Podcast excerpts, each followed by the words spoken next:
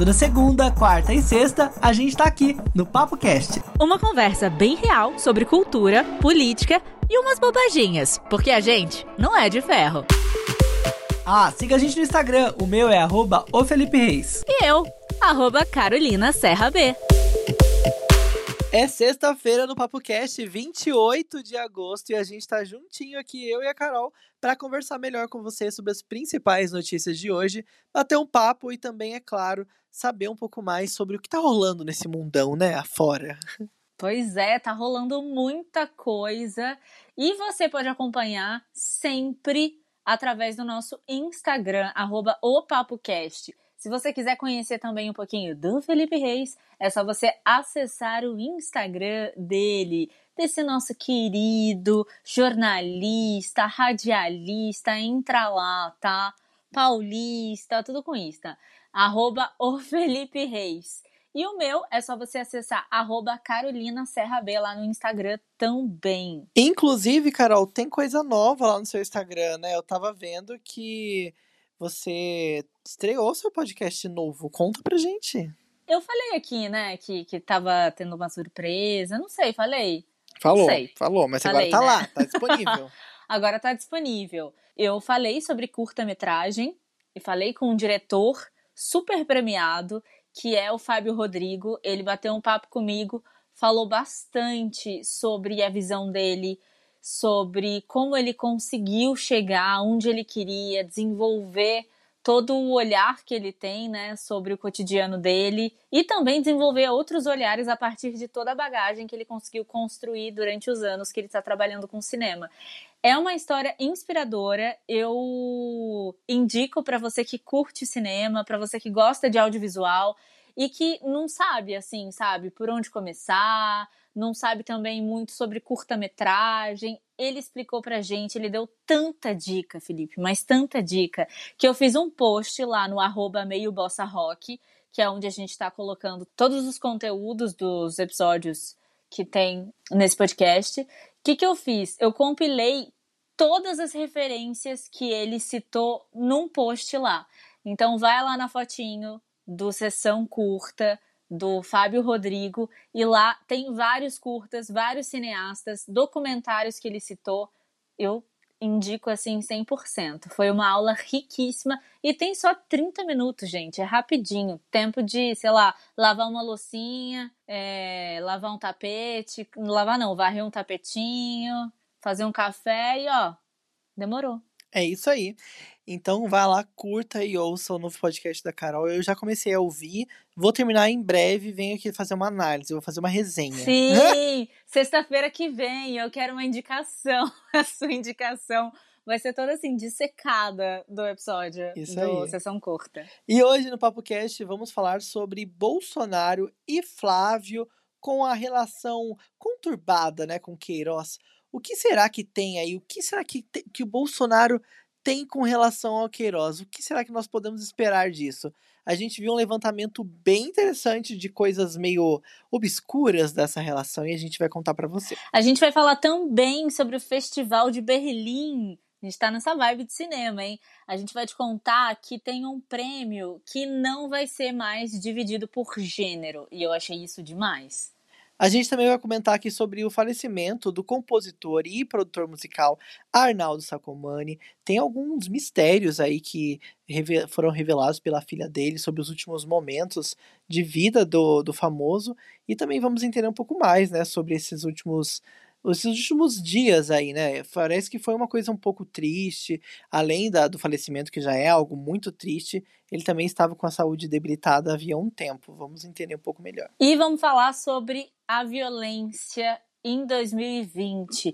Saiu um balanço que mostrou que os assassinatos de negros aumentou consideravelmente, enquanto de outros grupos caiu. No Papo do Dia, uma conversa sobre esclerose múltipla, uma doença degenerativa que tem uma função neuro, que a- acomete a função neurológica. E a gente tem muita dúvida sobre esse assunto. A gente vai conhecer uma pessoa que vai poder contar um pouco mais pra gente sobre esse assunto, sobre os estágios, sobre como funciona, pra gente entender melhor também sobre isso. Felipe, essa novela do Bolsonaro com Flávio e Queiroz é tipo novela da Record, né? Vai assim acumulando temporada, temporada, temporada. Não cansam, não? Então, parece que o negócio tá cada vez pior. E a Folha de São Paulo levantou alguns elos entre Bolsonaro, Flávio e Queiroz que acabaram acumulando algumas perguntas que a gente não consegue responder, sabe? O que será que foi esse dinheiro? De onde aquele dinheiro veio? Para onde foi? E a gente viu aqui que a lista não é curta não, viu? A lista é longa. Várias coisas foram acontecendo nessa decorrer dessa história. E parece que muitas perguntas não têm resposta mesmo, pelo menos por enquanto, né? A gente espera que sejam respondidas. E tem aquela pergunta clássica que tá todo mundo fazendo, né? Por que Queiroz e a sua mulher depositaram 89 mil reais para a primeira-dama Michele Bolsonaro. Ninguém sabe, todo mundo desconhece né, qual é a resposta. A Michelle não fala nada. A Michelle fala? Eu também não vi até agora nenhuma declaração dela. Eu acho que ela é, ela é, é meio que orientada a não falar, né? Eu acho que ela não vai falar nada, você acha? Não vai.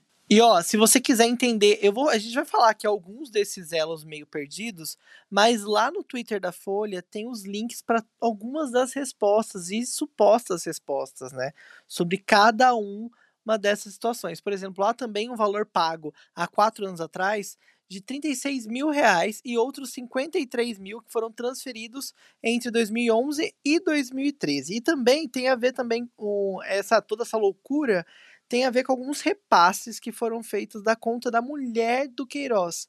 E por que será que rolou esses impasses? Também lá tem essa resposta. E sabe uma coisa que eles colocaram aqui nesse, nesse, nesses posts e que eu não, não tinha me, me, me ligado nisso, que faz toda é, faz todo um sentido assim de uma forma muito simples. Por exemplo, eu sou sua amiga. E aí, de repente, você tem um primo. Aí eu pego e peço dinheiro pro seu primo, não peço dinheiro para você, que é meu amigo. É a mesma coisa que acontece, né? Com o Bolsonaro, o Queiroz e o Flávio. O Queiroz, ele tava muito ligado ao Flávio. Ele era tipo o braço direito do cara. E aí a gente entende também que ele era super amigo do Bolsonaro, que eles, sei lá, fizeram um negócio juntos lá nos tempos idos, blá blá blá blá blá blá. Mas por que, que ele não pediu dinheiro pro Flávio? Por que, que ele teve que pedir pro Bolsonaro? Sabe? E a gente não entende muito, já que, já que o Flávio também tinha aquela coisa do, do, do, do dinheiro, de, de pagar a escola, de pagar não sei o quê. Tava tudo ali, se concentrava todo o dinheiro ali com eles dois. Por que, que o Bolsonaro entrou nessa história? Fica aí também um questionamento, né? Tem também toda aquela polêmica, porque Bolsonaro mesmo acabou afirmando que não registrou no imposto de renda esse empréstimo, e também aí fica essa dúvida, né? Será que ele não registrou? Será que ele realmente não fez o empréstimo? Que história é essa? O empréstimo, inclusive, pode ter sido feito, por exemplo, em dinheiro vivo, mas essa prática levanta algumas dúvidas, né? Por que, que fez em dinheiro vivo, já que não tem nenhum registro desse empréstimo? Ó, a lista de dúvidas é bem grande. É imensa. E realmente a história tá muito mal contada, né? É, eu só, só vou falar aqui um ponto. Eu tava assistindo aquele programa Estúdio I, que eu adoro. Eu, eu esqueci o nome da Maria Beltrão. É Maria Beltrão, né? Uhum. Que ela é maravilhosa, Isso, eu Beltrão. adoro ela. E aí tinha um convidado que ele até se, se, se exaltou para falar: Cara, como assim? Quem usa dinheiro vivo? Isso não existe. Isso é coisa de, de, de filme, entendeu? Gente, pelo amor de Deus. Não é assim que funciona. Quem que tem assim, não, peraí, toma aqui 80 mil reais. Não é assim. Realmente é uma coisa muito estranha, entendeu? A gente não tem nem carteira hoje em dia. A gente não tem nada. E como é que você vai andar com, tipo, maletas de dinheiro? 80 mil reais? 30 mil reais? Cara, isso dá volume, entendeu? Não dá para você levar simplesmente numa pochete. Você tem que levar numa maleta. Então isso é muito louco, isso é muito louco real mesmo. Às vezes a gente fica tanto nisso, mas a gente tem que sair um pouco da situação para começar a se questionar. E esses questionamentos que a Folha fez são realmente questionamentos que não têm resposta. Carol, vamos falar um pouco de arte, de cultura, pra gente dar uma esparecida, né? Porque quando a gente começa a estar falando de política, o negócio fica até meio triste. O negócio não é fácil. E o Festival de Berlim, de Berlim, ele retirou, além de a gente falar de arte, né? Agora além de tudo, a gente está falando de diversidade também. O Festival de Berlim retirou a divisão de gênero para alguns prêmios de atuação, que antes tinha lá a categoria para homens e para mulheres, né? Ah, por exemplo, a melhor atriz, melhor ator. E realmente isso é uma mudança muito básica, mas que transcende a história, né? A gente sempre esteve acostumado com essa divisão, né? É muito significativo, né? É muito legal mesmo. Então, isso significa que homens e mulheres vão concorrer aos mesmos prêmios de atuação, só que vai ter a divisão para melhor performance principal, que antigamente seria ator e atriz principal, e melhor performance coadjuvante, que antes era melhor atriz e melhor ator coadjuvante. Eu achei isso muito interessante mesmo, e aí os diretores da Berlinale falaram o seguinte, que eles acreditam, né, que não separar os prêmios nessa, nessa área de atuação é um sinal de consciência mais sensível ao gênero na indústria do cinema. Isso é muito legal, porque a gente está acostumado já a ver isso, né? E parece que as pessoas não param para pensar, mas por que será que o homem está naquela categoria? E por que será que realmente existe essa diferença? Eu acho que não faz diferença alguma, né? Ainda mais quando é uma atuação, é um profissional assim um como o outro, né? E tem também a questão das pessoas que são intersexuais, que são que não se adequam a nenhum gênero, como que elas ficam? Não se né? identificam, né? exatamente, muito bem levantado, sim, sim, sim. É, e a gente falou aqui também no episódio passado sobre isso, então é um questionamento muito legal, achei sensível mesmo, achei é, que está fazendo, na verdade, não é nem sensível, achei que está fazendo parte da sociedade, como a sociedade está evoluindo. Isso é muito interessante. E também, Felipe, e a gente falou, não sei se foi, como esse ano tá meio louco, mas eu acho que foi em fevereiro. Não lembro quando, quando aconteceu o, o, o Festival de Berlim, acho que foi fevereiro, e a gente até comentou que muita gente estava é, dizendo que tinha um prêmio específico, que eu não vou lembrar o nome agora, mas que o nome desse prêmio era o nome de um cara que estava ligado ao nazismo, e aí, anos depois, começaram a levantar essas especulações que ele realmente tinha sido um aliado do nazismo. E aí, agora, nessa nova versão que vai acontecer em 2021, esse prêmio não vai mais existir, por conta de toda a polêmica que foi levantada e que foi se descobrindo, né, sobre esse cara. Então, tem um prêmio a menos aí, esse cara que dava nome ao troféu, à premiação, não vai mais rolar. Que bom, né? Porque não dá, né, gente? Pelo Mínimo, de né? o Festival de Berlim acontece entre os dias 11 e 21 de fevereiro. A gente não sabe ainda como que vai ser, se vai ser online, se vai ser presencial. Até lá tem muita água para rolar, né? Mas tá tão perto, né? Tão Parece perto, longe, longe, mas tá perto, né? Porque a é. gente já tá em setembro praticamente. A gente tá em setembro? É, a gente, hoje é 28 de. Ah, é. Então pensa, é praticamente setembro. Então, realmente, parece que tá longe, mas o, depois de setembro, querida, o ano vai acabar voando. Assim, daqui a pouco a gente tá falando de Natal. Inclusive, eu vi, eu, eu vi o, o, o, o Panetone no, no mercado. Eu vi. Eu fiquei assustado. falei, caralho, mano. Eu não sei se vocês lembram de programas que tinham jurados, mas esse cara, ele fez parte de alguns e ele era sempre aquele cara carrancudo, sabe? Aquele cara que era meio crítico demais, meio cri-cri, que é o Arnaldo Sacomani, eternizado aí em todos os realities, em todos os programas que tinham esses jurados. Ele morreu aos 71 anos e foi produtor musical, enfim, tinha uma trajetória, teve uma trajetória muito influente no mundo da música, né, Felipe? Exatamente, ele morreu na madrugada de quarta para quinta-feira e pegou todo mundo de surpresa, né? Poucas pessoas sabiam como estava o estado de saúde do Arnaldo Sacomani, mas nos últimos meses ele já estava muito mal. Ele passava por vários procedimentos de saúde, ele fazia diálise, que é aquele procedimento de, de né, como chama? De filtra, filtro do sangue, né? Filtração do sangue. Quando a pessoa tem problema no rim, e geralmente esse procedimento acontece três vezes por semana, mas ele já estava num estado tão ruim de saúde que ele estava fazendo todos os dias o procedimento para que conseguisse ficar vivo. E assim, nos últimos meses também ele teve alguns quadros de perca praticamente total da memória, ele não estava reconhecendo a família, e depois isso voltava é, ao normal, e depois ele voltava também a ter esses problemas, então ele já estava num momento muito crítico, e em algumas entrevistas a filha dele, Thaís, chegou a contar que é, eles já estavam sendo preparados pela médica que acompanhava o Arnaldo de que eram momentos finais da sua vida mesmo.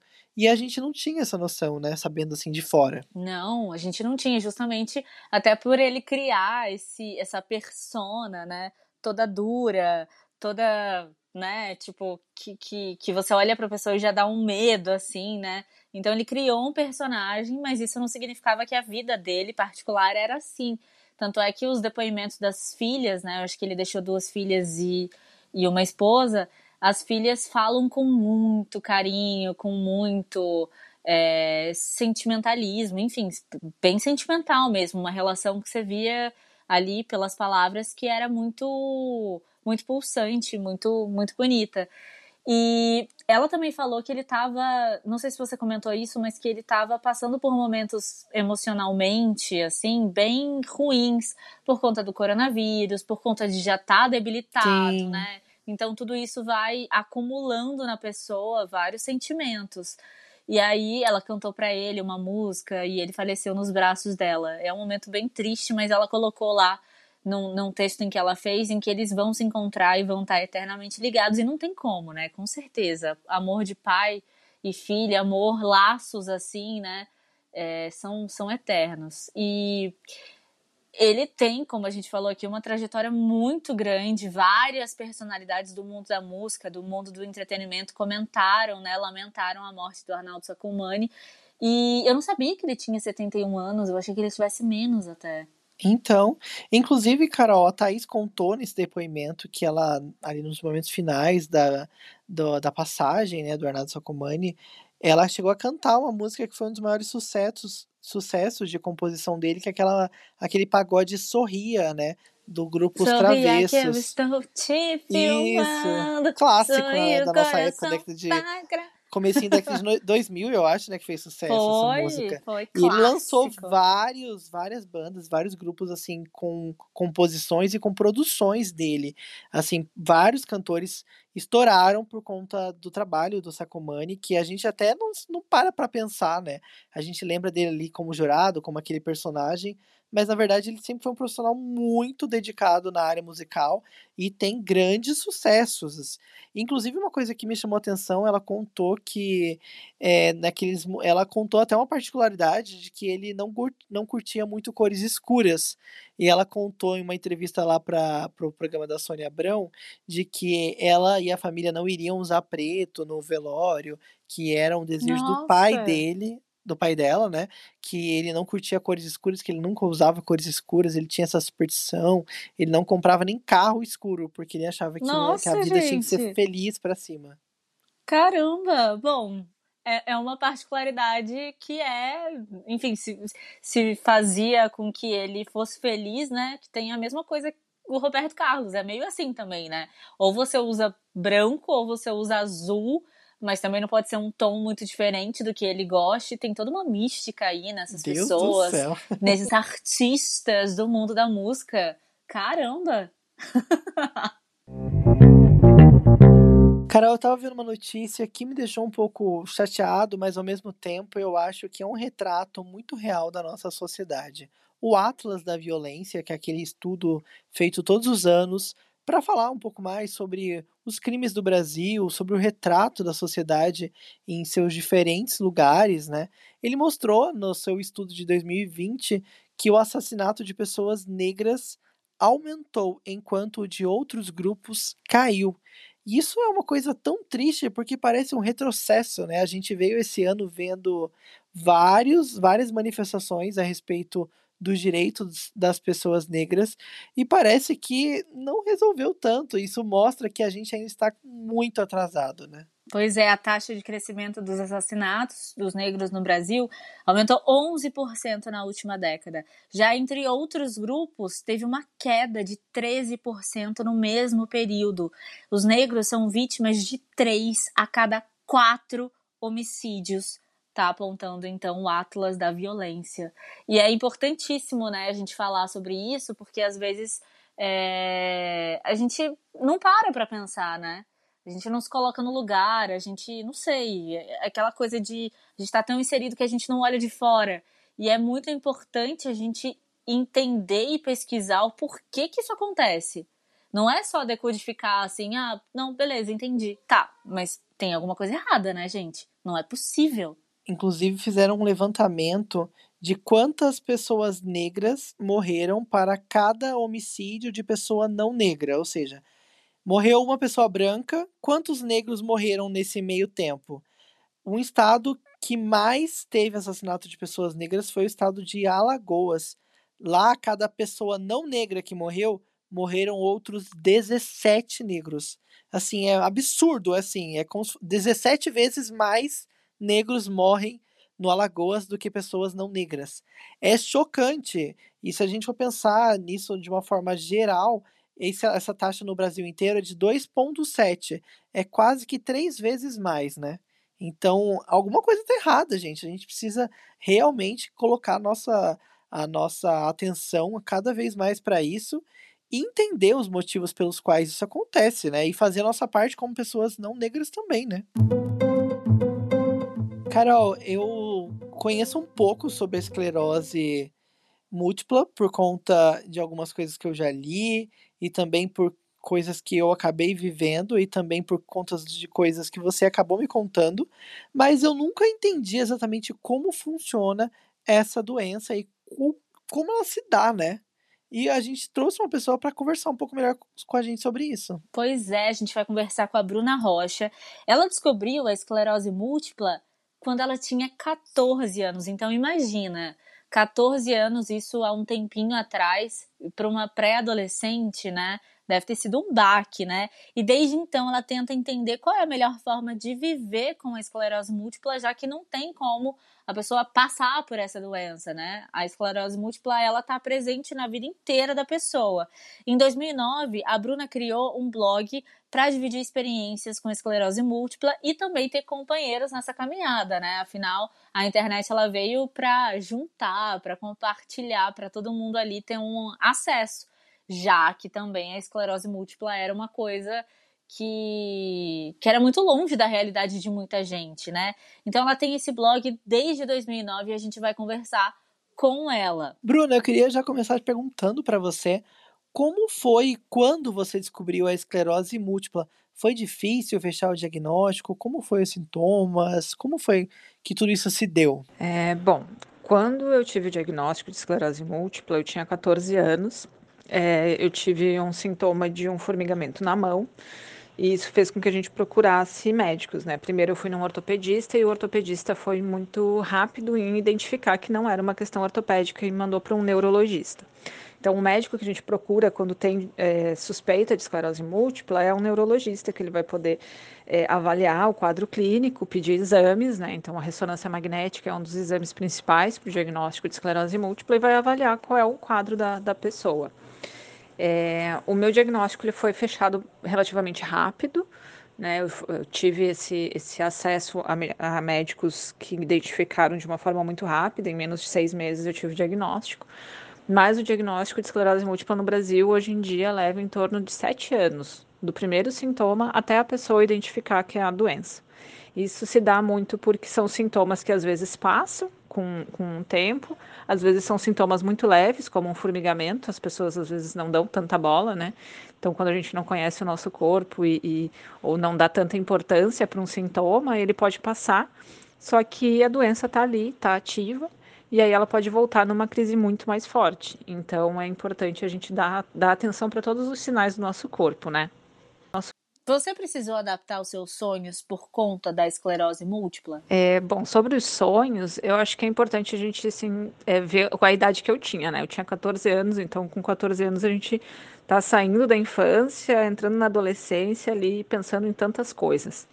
É claro que naquele momento, e, e, principalmente quando eu tinha uns 16 anos, eu tive uma crise muito forte, eu fiquei totalmente dependente, perdi movimento de braço, de perna, perdi parte da visão.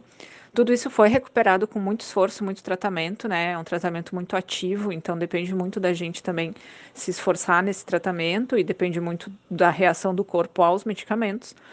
Eu consegui recuperar, mas assim, lógico que eu tinha sonhos é, de ser mãe, eu tinha sonho de trabalhar, eu sempre gostei muito de viajar. Eu morava no interior do estado do Rio Grande do Sul e eu queria conhecer o mundo e eu não conhecia nada ainda.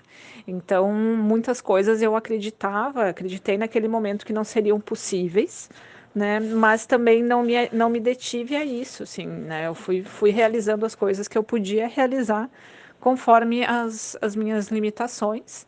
E hoje eu posso dizer que, enfim, eu realizei todos os sonhos e talvez muito mais do que eu tinha sonhado naquele momento do diagnóstico ou que eu sonhei quando eu era mais jovem. E outra coisa que a gente sempre fica pensando é que a vida realmente precisa mudar, né? Querendo ou não, a gente tem que entender um pouco melhor sobre isso.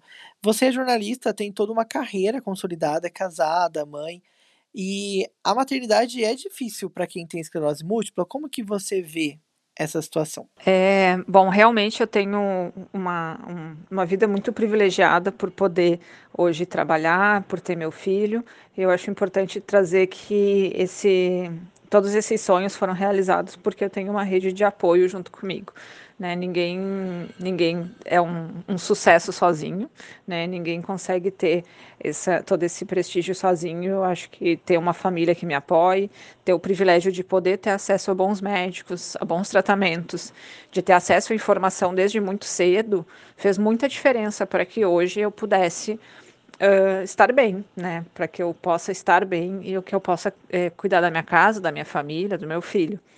É, sobre a maternidade, assim, foi, foi um sonho sonhado junto com meu marido. Meu marido tem esclerose múltipla também. É, a gente se conheceu por conta do meu blog, né? E ele tem do tipo primária progressiva. Então, o tipo dele não tem um tratamento ainda efetivo. Ele está tetraplégico por conta da esclerose, então ele está totalmente dependente para absolutamente tudo do dia a dia. E mas a, a cabeça continua funcionando bem, né? Então, quando o emocional está bem, a gente segue. E a gente decidiu em 2015 que a gente queria é, ter um filho. Então foi um sonho, um sonho sonhado por nós e por toda a nossa família. Né? Exigiu que eu tivesse um controle da doença já muito bem feito, então eu já estava pelo menos um ano sem ter surto quando a gente decidiu engravidar. Então eu tive que parar com medicação, tomar todo um cuidado, né? E eu tinha também um prazo para engravidar porque eu tinha que ficar um tempo sem o remédio. Então tem todo um suporte aí de toda uma equipe médica junto, de toda uma equipe de família, né, de apoio para que isso fosse possível. E para além da gestação, tem a questão da maternidade, né? Porque é, foi uma luta para engravidar, para, enfim, para engravidar até nem tanto, eu engravidei muito rápido, inclusive, mas é para exercer a maternidade, né? Porque ter uma doença crônica e ter que ter todos os cuidados que a gente precisa ter e cuidar de uma criança pequena é, exige muito emocionalmente da gente, né? É uma responsabilidade muito grande. Então, eu acho que a maternidade em si, sem esclerose múltipla, ela é um desafio muito grande para nossa, para nós, né, para nossa sociedade.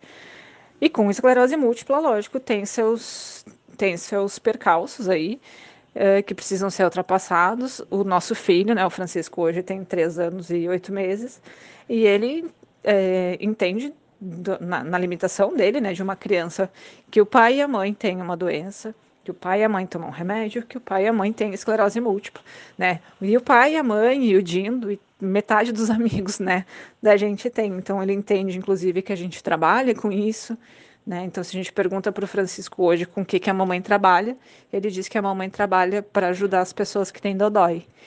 E isso é muito legal, assim, porque vai criando uma empatia e uma forma de ver a doença com muito mais carinho, com muito mais empatia, né, do que a gente que sempre viu a doença como uma coisa horrível que a gente não pode falar sobre. E uma outra dúvida que muita gente tem é: a esclerose é genética?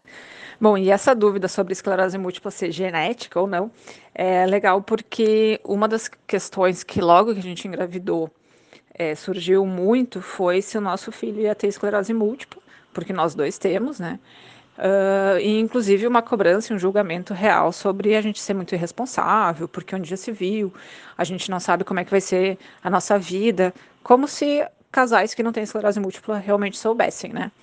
Mas, enfim, a esclerose múltipla não é uma doença genética e ela não é uma doença hereditária. Isso quer dizer que pessoas eh, que têm a doença não necessariamente seus filhos vão ter, né? Mas ela tem um componente genético, sem dúvida, pessoas que têm alguém com esclerose múltipla na família têm mais probabilidade de ter é, filhos com esclerose múltipla. Então, a gente sabe que estatisticamente o nosso filho tem 6% mais chance de ter esclerose múltipla do que crianças que não têm os pais com esclerose múltipla, o que é um número bastante baixo. E a resposta que eu sempre dou quando as pessoas me perguntam Uh, se eu não tenho medo que o Francisco tenha esclerose múltipla, eu digo assim: olha, eu tenho medo que o Francisco tenha até gripe, eu tenho medo que ele tenha qualquer coisa, porque mãe não quer que filho tenha doença. Mas se ele tiver uma doença, qualquer que seja, a vida dele vai valer a pena e ele vai estar cercado de pessoas que vão apoiar ele. Então, acho que a gente tem que perder um pouco esse medo das doenças, afinal, elas fazem parte da nossa vida, seja num caráter permanente, como uma doença crônica, ou uma doença curável que nos transforma também, né? E muda aquilo que a gente achava que a gente era. E agora, se aprofundando um pouco mais sobre esse assunto, existem alguns tipos de medicamentos próprios para esclerose múltipla? É, o tratamento de esclerose múltipla ele é multidisciplinar, né? não é só com remédios, a gente faz todo um acompanhamento de, de reabilitação, de fisioterapia, de psicologia, enfim, para esses sintomas mais diários, mas existem medicamentos que servem para controle da doença. Como ela é uma doença progressiva, existem medicamentos que seguram essa progressão da doença e são muito importantes para que a gente mantenha uma funcionalidade, né? Tenha menos perdas funcionais. Então, quando eu tive diagnóstico há 20 anos, a gente tinha no Brasil três medicamentos né, para esclerose múltipla. Hoje a gente tem 12. É uma gama muito grande de medicamentos. Eles são medicamentos de alto custo, de altíssimo custo, mas praticamente todos eles estão disponíveis pelo Sistema Único de Saúde, né, salve o SUS, é, que, que permite que todas as pessoas no Brasil tenham pelo menos acesso a um tipo de tratamento. Então, se antigamente a gente tinha um, dois tratamentos e não funcionava, e aí a gente não tinha mais o que fazer, hoje a gente pode testar tratamentos diferentes que atuam de forma diferente no organismo e que também são mais fáceis de usar, né? Porque antigamente a gente só tinha tratamentos injetáveis, hoje a gente já tem orais, a gente tem tratamentos que é uma vez a cada seis meses. Então, torna um pouco mais fácil de ter adesão ao tratamento e da gente ter sucesso no tratamento das pessoas. Bruna, eu estava pesquisando sobre esclerose múltipla e mercado de trabalho e eu vi que 40% das pessoas que têm esclerose múltipla, elas estão fora do mercado de trabalho. Justamente porque é uma doença crônica, né? E a pessoa pode ter surto, a pessoa pode passar por dificuldades em alguns momentos, e o mercado de trabalho não entende isso, né? O, o, mercado de trabalho não compreende uma pessoa que tem esclerose múltipla, ou compreende? Olha, mercado de trabalho é uma questão muito complicada para a pessoa com uma doença crônica, com esclerose múltipla e outras doenças também. Tudo porque ah, o nosso mercado ele não foi desenhado para pessoas que tenham algum tipo de de uma necessidade diferente, né? Uma necessidade de adaptação. E aí entram as pessoas com deficiência também, que o nosso, os nossos postos de trabalho não foram feitos para se adaptar às pessoas, né? As pessoas que estão tendo que se adaptar ao trabalho. Isso é muito complicado, porque pessoas com esclerose múltipla têm um diagnóstico muito jovens, são pessoas extremamente ativas, são pessoas extremamente produtivas, mas que podem ter um ritmo diferente, que precisam de tempo para o tratamento e elas acabam saindo do mercado de trabalho. Então, o cenário que a gente tem hoje é de que mais de 50%, né, 58% das pessoas que têm um diagnóstico de esclerose múltipla estão empregadas, em menos de dois anos elas estão desempregadas. Né? Não porque elas não tenham capacidade de trabalhar, mas porque o mercado não teve capacidade de entender as necessidades dela. E isso é muito complicado, né? Porque aí a gente tem um número muito grande de pessoas com esclerose múltipla, muito jovens, muito produtivas, sendo aposentados por invalidez, né? E isso a gente sabe que tem um gera um custo para todos nós e não um custo financeiro apenas, mas um custo emocional e social, né? Porque uh, quando a gente é pequeno, a nossa socialização se faz na escola. Quando a gente é adulto, a nossa socialização se faz no trabalho. E o quanto isso traz de um impacto emocional para as pessoas, né? De se sentirem é, realmente inválidos, né? De se sentirem é, muito mal com essa situação. Então, fora a questão financeira, realmente, que a, o custo de ter uma doença crônica é muito alto, né? Por mais que a gente tenha um sistema único de saúde que funciona, funciona a trancos e barrancos, mas funciona, a gente sabe que existem medicamentos que não vai ter no sistema público, que para fazer um exame às vezes é caro, que para chegar, mesmo num posto de saúde, para chegar no posto de saúde, custa, né? Custa transporte. Então, é um, o custo financeiro de uma doença é muito caro e pessoas com doenças não têm emprego. Então, nunca vai fechar essa conta, né? E aí a gente vai ter pessoas que, além da doença crônica, como esclerose múltipla, vão ter uh, outras questões mentais, como depressão, como ansiedade, por conta dessa falta de acesso a um mercado de trabalho e a um trabalho digno, né? Agora, Bruna, vamos falar um pouquinho mais sobre o seu trabalho eu estava no seu site e vi uma coisa muito legal que nunca tinha pensado, que é essa questão de mentoria de projetos acadêmicos. Me conta um pouco mais sobre o Escreviário, que é a sua empresa, e como que funciona esse trabalho que desenvolve essa mentoria e acaba fazendo outras coisas também. Conta pra gente um pouco mais. É, bom, atualmente, então eu trabalho na, na Amigos Múltiplos pela Esclerose e na Crônicos do Dia a Dia, são duas ONGs que trabalham com pessoas com doenças crônicas. Mas para além disso, eu criei o meu negócio, que é o, o Bruna Rocha, que a gente tem dentro dele o escreviário. Uh, juntei, juntei com duas amigas que também são da área acadêmica, porque no mestrado e no doutorado eu reparei que muitas pessoas têm uma dificuldade muito grande de uh, permanecer. Eu acho que existe uma dificuldade de da gente se entender e entender para que que a gente entrou, né? Às vezes a gente entra num doutorado e lá pela metade a gente não está mais vendo sentido naquilo. Quando eu fiz o meu doutorado, na verdade, quando eu fiz o pós-doutorado, eu dei uma disciplina de escrita acadêmica e eu vi que a questão não era só a escrita, né? Acho que a escrita é uma dificuldade muito grande, por isso que a gente oferece também cursos de escrita acadêmica, mas é, de, de, entender o que, que a gente está fazendo ali, por que, que a gente entrou e por que, que a gente permanece. Então, essa mentoria ela é diferente da orientação, né? O orientador do trabalho é que realmente vai orientar o caminho do trabalho, mas a mentoria é mais um processo de saúde mental dentro do, do próprio processo acadêmico, né? Que a gente sabe que é um, um trabalho muito solitário. Então, às vezes a gente precisa ter alguém com quem a gente divida isso.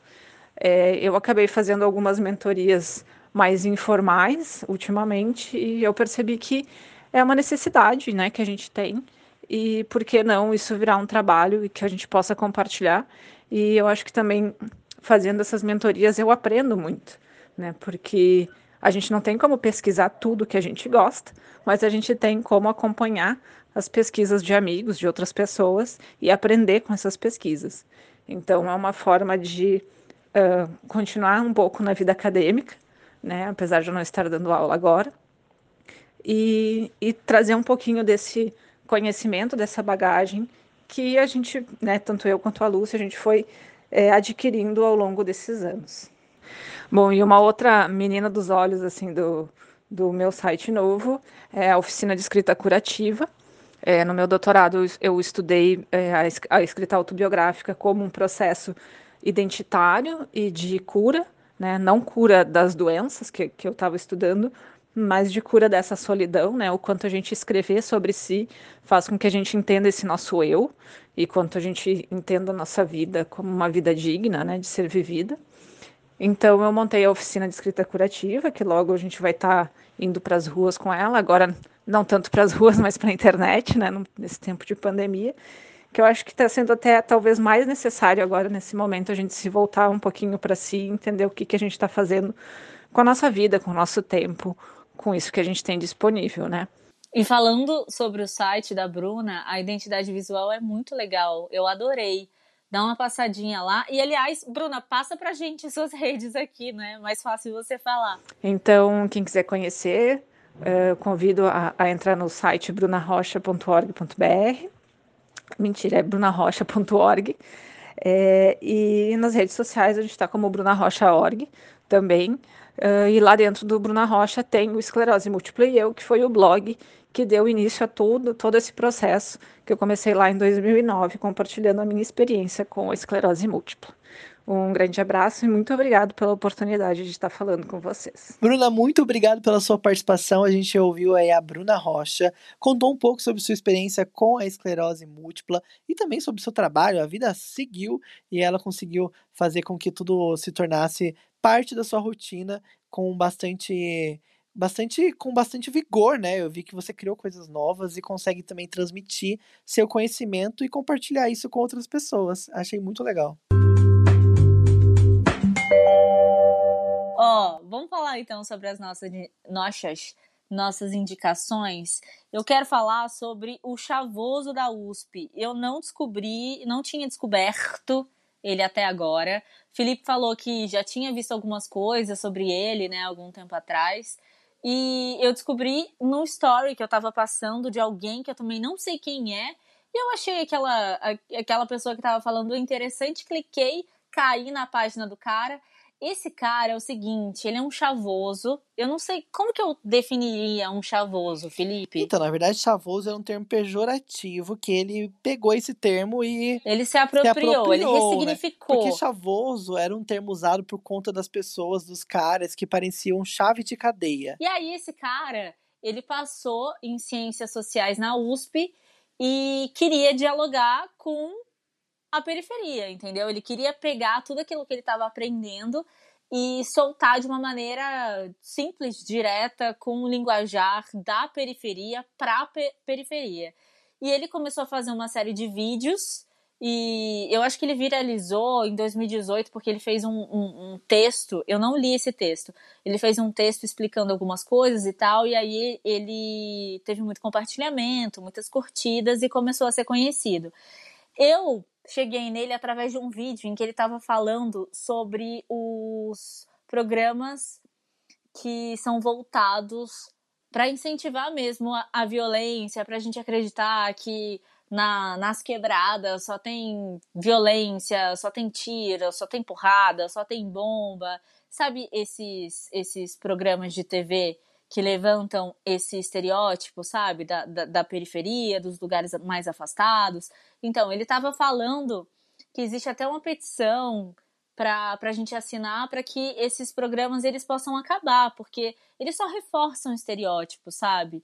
E, e, e várias pessoas também é, assistem aquilo e acham que validando aqu aqueles comentários eles estão entendendo o que está acontecendo no Brasil. E na verdade não, né? Na verdade, na periferia não tem só aquilo. Os próprios apresentadores, eles colocam, se colocam ali como juízes, né? Como deuses também, né?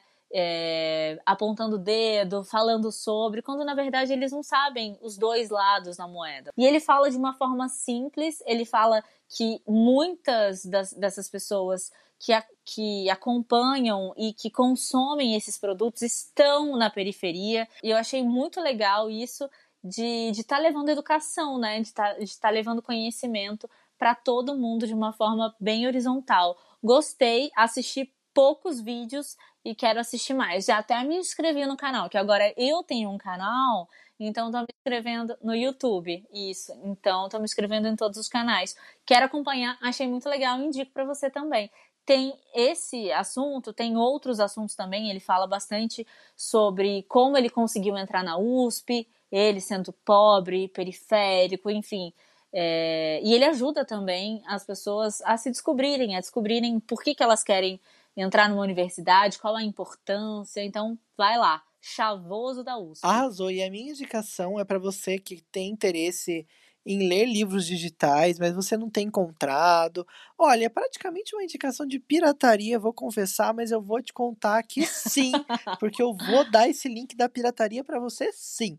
Na verdade, não é uma pirataria do mal, Ai, é uma meu pirataria Deus. do bem. É um grupo no Telegram que chama Banca de Livros. Esse esse grupo tem lá alguns arquivos de vários tipos de livros, de livros de conhecimentos gerais, de livros romances, todo tipo de livro, poesia, blá blá blá.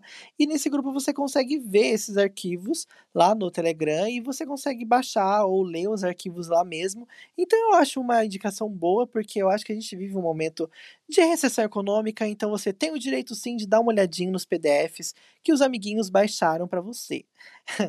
então corre lá. Achei demais. E tem todos os livros, tem Não, todos é os todos, tipos, né? assim. Mas você coloca, tem como buscar, né, dentro do Telegram. Então você coloca o título que você quer lá no Telegram e vo- você pode encontrar ou não aquele livro, né? O link está na descrição, é t.me barra banca de livros. É o link t.me barra banca de livros. É só clicar no link que está aqui na descrição, você já vai abrir, é uma conversa do Telegram, é como se fosse um grupo. E dentro desse grupo é uma banca, você pesquisa lá, consegue ver os arquivos. Você não consegue enviar nada, você consegue só ver o que as pessoas estão mandando. Pronto, bora? Vamos fechar a lojinha? Nessa sexta-feira, subir a porta? Passou rápido, né? Passou, você viu? Mal correu a semana. Então tá, vamos. Lembrando que a gente acaba por aqui essa semana, mas a gente continua lá no arroba o PapoCast. É isso aí, um beijo pra você, ótimo final de semana e a gente volta a se ouvir aqui na segunda-feira. Beijo, tchau!